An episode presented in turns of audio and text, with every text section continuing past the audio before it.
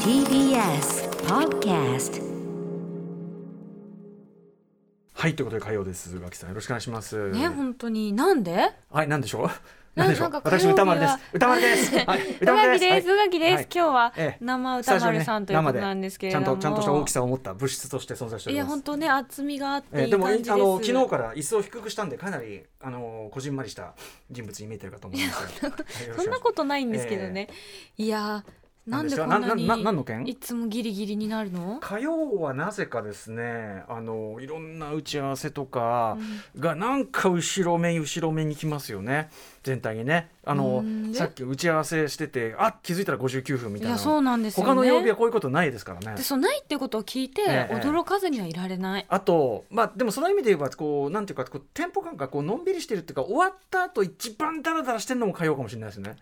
あの終わった後がすごい長いのも火曜かいもやしれなあいのえ私がいつも帰るのあんなに遅いのそのせいはい全あ然の楽しいんですけど、えー全然楽しいけどあのでももう打ち合わせではないよねみたいな、まあ、ダバなし、えーそういうものがね続いまあて確かに長いですよねえーだだからさっきも打ち合わせと生じながら途中あのちょいちょい全く無駄な時間が結構あったかもしれませんね、まあ、否定はできない、はい、そしてその無駄な時間というのはやはりディレクター森保君が非常に優しい子なので待ってんだよなあのはい、静止しないんですよ待ってうんんの、本当にな耳見えるんちゃうかはい、な他のディレクターなんかもうずってぐら俺いの肘お膝をもうガンガンガンガン蹴っ飛ばしてます からこのところにはもうえそんな感じ早くしろ早くしろみたいな感じでおいいやどうでもいいんちゃうお前のそのお前のその小ネタ達成のいらんじゃいらんじゃみたいなことになりますからはいはい森保さんええ本当なんか森保君はそう仏みたいな顔してそうですよ見守って森ま保すも君んねね僕のすねを蹴飛ばさないのは森保君だけですよね確かそれはにねうんそういった面ではいいのかもしれそないんなことはないんです けど、はい、ということでね、はい、はいあの、ちゃんと慎んで、でもね、あの、ちょ、ちょ、今日はね、あの、オープニングで、ぜひ、あの。どの曜日に話すかなって言ったら、あの、宇垣さんかなといえういネタがございますんで。何今の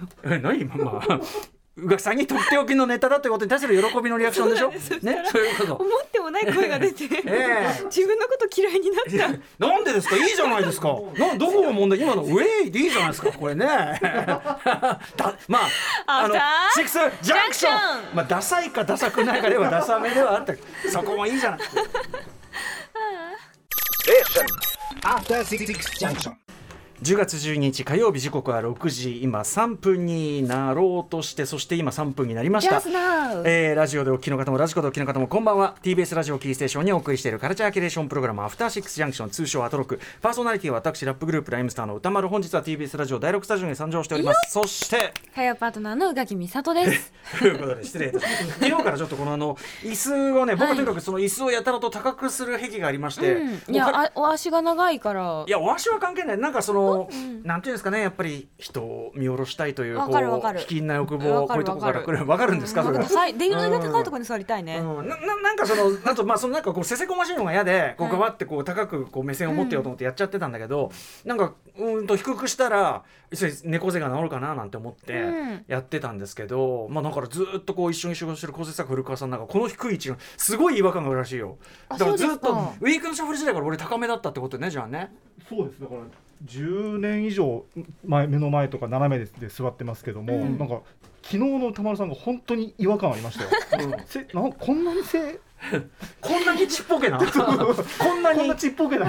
こんなちっぽけな人間だそったうまあ、私怖はいきでっすよとあれかな画面でその見すぎたからもうよくわからなくなっている、実態がねもうね実態があるというだけでも十分大きい、やっぱりその皆さんメディアの虚像というのはねやっぱありますからね、うん、皆さんがご覧になっている歌丸がそれはね、うんあの本当の歌丸本当なのかっていう、うん本当なんてことはありえないってそんなことはありえないじゃないですかあなたあなた方が私の何を知ってるというんですか一面一面にすぎませんねそれはねええ一面のみですよええもうそれちょっと喋ってることなんか全部台本なんですからこんなのね ねあのもう誰こんな恐ろしい 台本書いてる人ええ本当に大変ですよもう一時これもうブレスポイントまで指定されてもう大そう大変変だ間違えると肘蹴つって飛ばされて演技大変なんだから膝膝ね膝蹴っと飛ばさない誰も蹴っ飛ばしてないです。そうですやだー嘘ですからね。はい、ということで嘘じゃなくて、えっと、話としてはね要はあのさアカデミー賞あったじゃないですか、はいであの宇垣さんはねワウワウでの、まあはいあのなんていうかなさせていただきまして、結構アカデミー賞にノミネートされたものはほとんど見まほぼしごた覧になねっているはい中で、でもあの劇場公回もソフトソフト化はまあ予約されたのがその要はなかなかその見る機会がなかったというか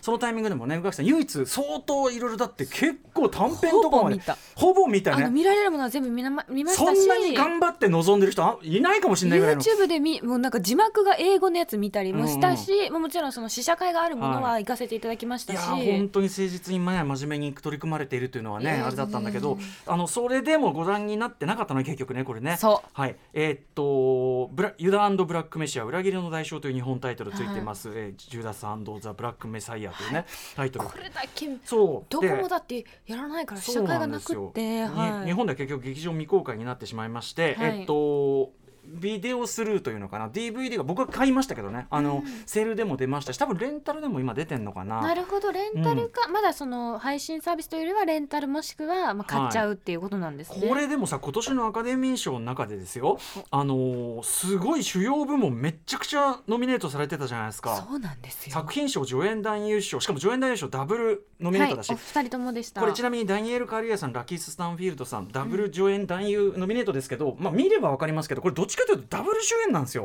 なるほど、うんあそうなんですそうね。だから助演ってどういうことよって感じがちょっとするぐらいなのねあーまあ、結果ダニエル・カリアさん取ったからいいけど、はいまあ、その主演の方も渋滞してたからってことか分かんないけどこれちょっと謎な感じもする、えーまあ、なんだっけ作品賞助演男優賞、はい脚本賞撮影賞歌曲賞そして歌曲賞これ「Fight4You」という曲母が取りましめたちけゃどくちゃかっこよかったですね。そうこれはだかかっこよからっためちゃくちゃ主要賞これだけノそうミネなーんトでさすれよ。まそくっのてて数は少なくてもすごくここぞっていうところを抑えてて、そうそうそうだからすっごい見たかったんです私。もちろんねこれえっとどういう話かと言いますと、まあ、1970年代のいわゆるブラックパンサー党ですね、はいえーっと1966年のシカゴを舞台にブラックパンサーしかもこれもう時代的には、えっと、キング牧師も、えっと、マルコム X も両方も暗殺された後の話ですね。あとなんそうなんです後に、えー、とブラックパンサー党のしかしですね、えー、と非常にこうカリスマティックな指導者というか、えー、とフレッド・ハンプトンさんという、まあ、なんかイリノイ支部書記書記長とかそんな感じかな,、なんかまあそんな感じであのフレッド・ハンプトンさんという非常にカリスマ性あふれる、まあ、リーダーがいて、うんどまあ、分かりやすく言うと昨日僕あの NHK スペシャルでね南アフリカのギャング同士をあの和解させるべく紛争し奮闘している牧師さんのそのドキュメンタリー素晴らしかったって話しましたけど、ちょっとそれとも通じる感じで、えっと要するにシカゴの中のギャング同士の手を結ばせて要するにやっぱ同じことを言ってますねやっぱりねあの敵は違うだろうとここ同士で争ってどうするみたいなところであのありえないその手を結ばれることを成功させたようなフレッド・ハンプトンさんという方がいてでもそういう中でやっぱり FBI とか警察とか、えーいろんな嫌がらせ嫌がらせというかもう直接的攻撃ですね中でもそうですよねあのし支部に火を放たれたこととんでもないこと、はいはいちなみに、えっと、FBI あのフーバー、ね、長官、えー悪名高き、フーバー長官を演じているのはマーティン・シーンというねマーティン・シーンが鼻フーバーってすごい鼻が特徴的なんですけど、はいはいちょっとなんていうかな鍵花っていうかなんていうか、うんうんうんそうあのちょっと特殊メイクでそれを再現して、ねあのーディカプリオもやってましたけどフーバー役ねやってましたよねうんマーティン・シーンが肉肉しく演じているというフーバー役があったりしてで、あのーそれのフレッド・ハンプトンを演じてるのがダニエル・カルーアさんですよね、はい、そしてその、まああのーユダブラック・メシアというぐらいですから、まあ、その要はフレッド・ハンプトンさんを、まあ、キリスト的なあいユダに対するユダってとことですね。はい、キリスト、はいキリスト的なきえー救世主という存在感、まあ、明らかにそれをなんていうかな意図したような演出もあるんだけど、それに対しての裏切りをしやむなくというか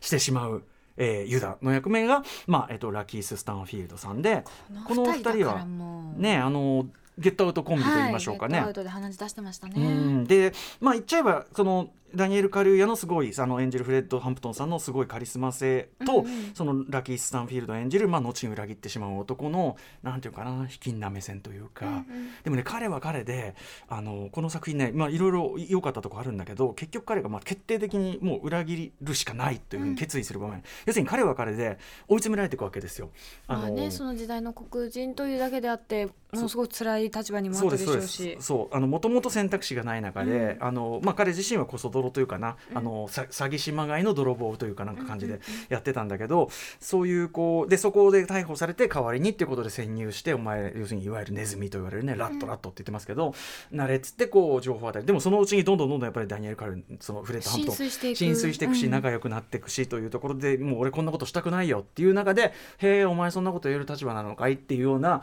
ことをこうなんていうかなあの直接的ではないけどもう絶対逃げられないと確信すするしかないような悪夢的な描写僕これこういうこうなんていうかなちょっとなんていうかなああのニューロティックサスペンススリラー調というのかな、こうんう世界の全てが自分自分を監視してる感じがするし、うんうん全部が仕組まれてる感じがするように感じるある演出がすごくこれがねうまくてあのまあ彼があるものをパッと見せられた時のもう音楽とか、まあ、観客もそうだけどうわーもう逃げられないっていうこのね絶望感みたいな素晴らしいこの演出とか本当に超一級でしたし。そしてまああのいろんなね、あのー悲劇というかないろんなこと起こるんだけど、あのーポイントはやっぱり実話じゃないですか、はいで、あのーまあ、よくこういう作りの映画あると思うけどエンドロールでご本人の映像が出てくるわけですね。で、まあ、ちょっとご本人のコメントにこういうことを言ってるみたいなのが出るんだけど実はこの映画一番すごすごい衝撃が走るのはそのその子なんですよもうエンドロール直前うんご本人の映像が出て。ここでこっからのそのちょっと一連のこう情報がこう伝わるんだけどえーでなんかそこから遡ってうん物語そのものを反芻したくなるような、事実がどうな事実を見た後にもう一度そうですねまあユダ側の心理でもありそのああ彼かだから劇中で僕らがずっと思ってたよりずっとくるわって重くて苦しい話だなみたいなことが分かってくるみたいななんかね見なくっちそゃれも含めて、はい、あの見事な作品でしたね。なんかその、うんその工業的にね、その日本で難しいって判断されちゃうのも分かんないじゃないけど、もちろん。あの、ブラまあそうですよね、うんその歴史的にもしかしたら知らない人もそういそうるかもしれないうんうんあのーそうですもちろんアメリカでだってねそんなうにその関心がある人じゃない限りはそこまで広く知られてる、ねあのマルコム X とか以上に、んあのあれな人ですからでもなんていうか映画として非常に質問高かったし、まあ、こういう形でなんとか見られたのはまだしもだけど、はいあのーおすすめしたいですねさすが。あのーそしてやっぱ今年のアカデミー賞の並びというところに、ね、なんかやっぱに似通ったこう空気を感じますねそうシですカゴセブン裁判とかそうですそうですそうですね、そうでしたしそうそうそうまさにだからそういう意味では今年そうかそうかまあ今年というかなその前年度の、えっとアカデミー賞のまあもっと言えばアメリカ映画の一つの流れみたいなメッセージですよねなそう大きなこれを選ぶっていうメッアセメリカ映ー画見えジないねそのアメリカ社会というか、もっと言えばその世界全体というのも関係したような、えー話というところと